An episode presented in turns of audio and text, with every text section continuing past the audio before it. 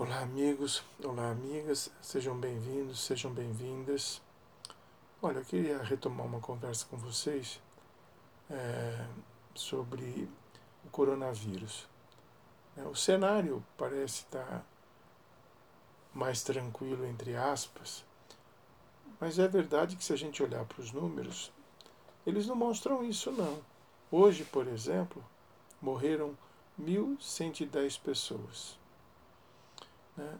O número de infectados chegou a 2 milhões e 50. E o número de mortes a mais de 78 mil. Isso é normal. Nós estamos falando de uma epidemia no Brasil, uma pandemia no Brasil, que mal completou quatro meses.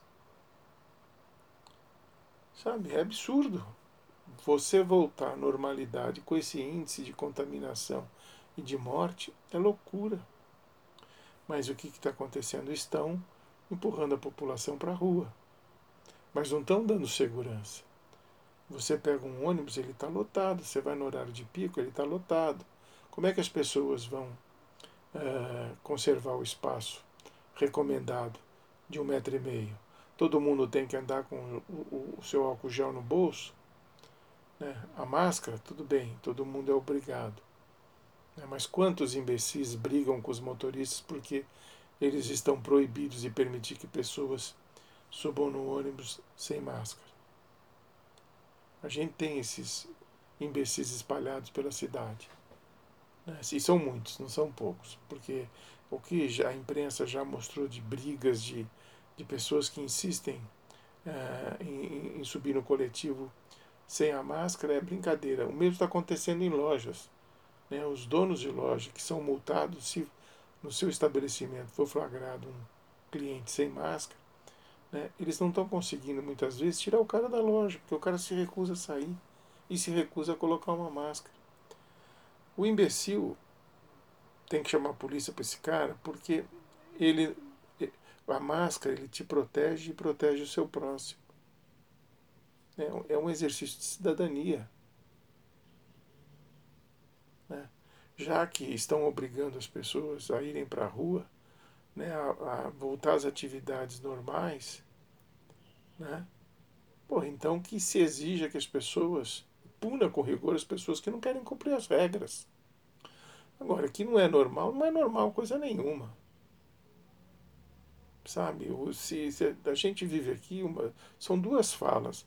A dos especialistas que dizem fique em casa, o negócio ainda o cenário ainda é complicado. E você tem os políticos mandando você para a rua, pensando, logicamente, que eles estão pensando nas urnas. Né? Agora, daí fica aquela dúvida: eu vou ou não vou? Ouço a ciência ou ouço político? Sabe? Aí você tem esse presidente né, que, que insiste nessa porcaria dessa cloroquina que já se comprovou no mundo inteiro, nos principais laboratórios do mundo, que não funciona. Não funciona para coronavírus. E ele cometeu o absurdo essa semana de, de pedir, o Ministério da Saúde, inclusive, que foi isso, fez isso, de pedir para a Fiocruz indicar, recomendar o uso do Covid para o tratamento, o uso do, da cloroquina para o tratamento de Covid, quando sabidamente sabe que sabidamente não funciona, e pior, coloca em, em risco a vida do paciente. O, o presidente não é médico, os médicos já disseram que, que isso aí não funciona, cientistas já disseram que isso não funciona, mas ele insiste. Agora, tem quatro laboratórios aqui no Brasil ganhando muito dinheiro com isso muito dinheiro. E todos eles apoiadores desse governo. Até os Estados Unidos, onde o Trump era favorável à cloroquina, porque ele é acionista de um laboratório que fabrica essa porcaria, até ele já desistiu disso. Então é, é um absurdo, é uma brincadeira, estão brincando com uma coisa grave. Agora, essa coisa, porra, eu, eu, eu, eu pego um exemplo sabe, de, de como foi difícil para nós quando aconteceu o caso da, da Boate Kiss. Morreram 300 jovens. Aquilo foi uma coisa dolorosa, é uma coisa que até hoje, quando a gente lembra, a gente fica triste. Porra. Agora, com a Covid, morreram 78 mil brasileiros. jovens, pessoas na flor da idade, idosos que ainda tinham muito tempo de vida. Né? E, a, e, essa, e a gente recebe isso com uma, com uma naturalidade. Né? Por quê? Porque nós não estamos vendo o cara, não estamos vendo como era a vida pregressa dessas pessoas, como, sabe, o que eles faziam antes de encontrar-se com a morte. No, no caso da, da Boate nossa, nós sabíamos de tudo daqueles jovens que faleceram, infelizmente. Aqui não, aqui nos apresentam números. Mas não é normal em nenhum país do mundo esse número. É um absurdo. E olha, tivemos tempo para reduzir muito, porque até a pandemia chegar aqui, nós deveríamos ter tomado uma série de providências. Nós esperamos a, o vírus chegar, as primeiras pessoas serem internadas, os primeiros óbitos, para depois começarmos a pensar seriamente nisso. Quando nós tínhamos exemplo da China, da Itália, da França, da Espanha. Né? A, a Suécia, por exemplo, que é um país desenvolvido,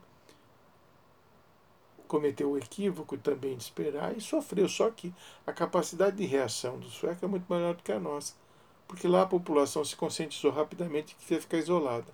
Então eles conseguiram, apesar do, do percalço no início, né, conseguiram se recuperar e, e hoje estão dando exemplo para os demais países de como é, conter o vírus, os efeitos do vírus. Aqui não. Aqui, aliás, aqui e nos Estados Unidos, né, que é o nosso grande exemplo, segundo o presidente estamos fazendo as mesmas burradas. E lá o número é bem maior do que aqui. Lá eles abriram, né? não fizeram o tal do lockdown, não fizeram o distanciamento, nada. Estão lá, morrendo gente pra caramba. E aqui também. Vai morrer muita gente ainda. Porque com, com 2 milhões e 50 mil, você estabelece ali um percentual desse que a gente sabe que infelizmente não vai conseguir vencer o vírus. Né? Então nós temos muita gente para morrer ainda. E o presidente manda dar cloroquina que não funciona para nada, causa um problema cardíaco sério. Né? E, e a gente convive com isso como?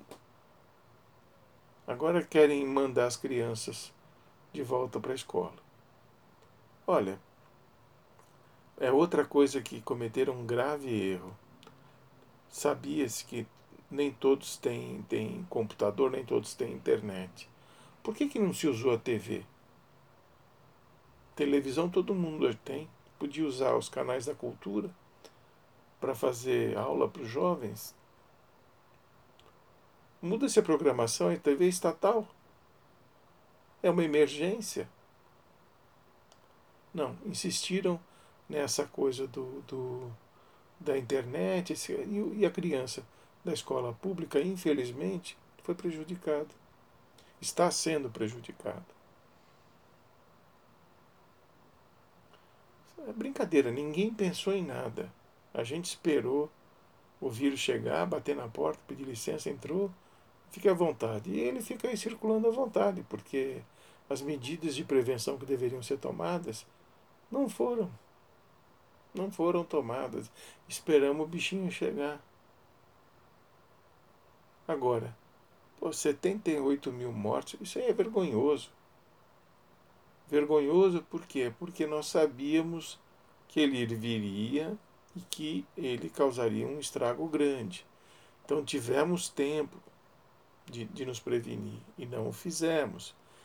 O presidente ficou falando que era uma gripezinha, e os caras aqui discutindo com o presidente, no meio dessa discussão que aconteceu. O coronavírus chegou, fez a festa, passeou, brincou e continua aqui, tomando conta de, de tudo, levando brasileiros para o cemitério. Olha, é uma vergonha.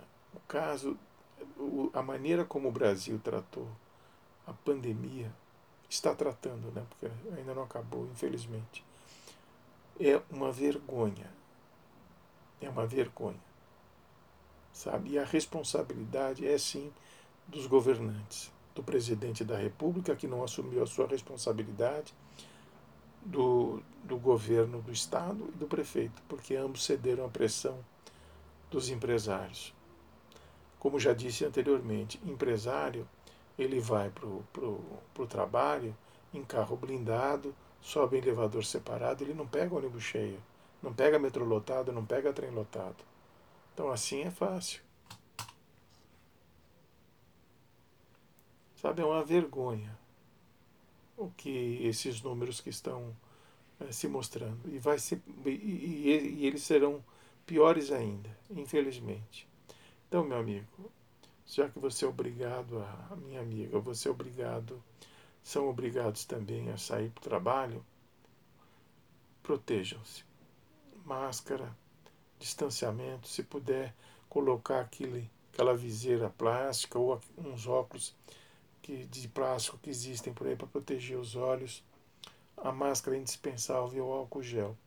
E mantenha o distanciamento. E se puder, fique em casa.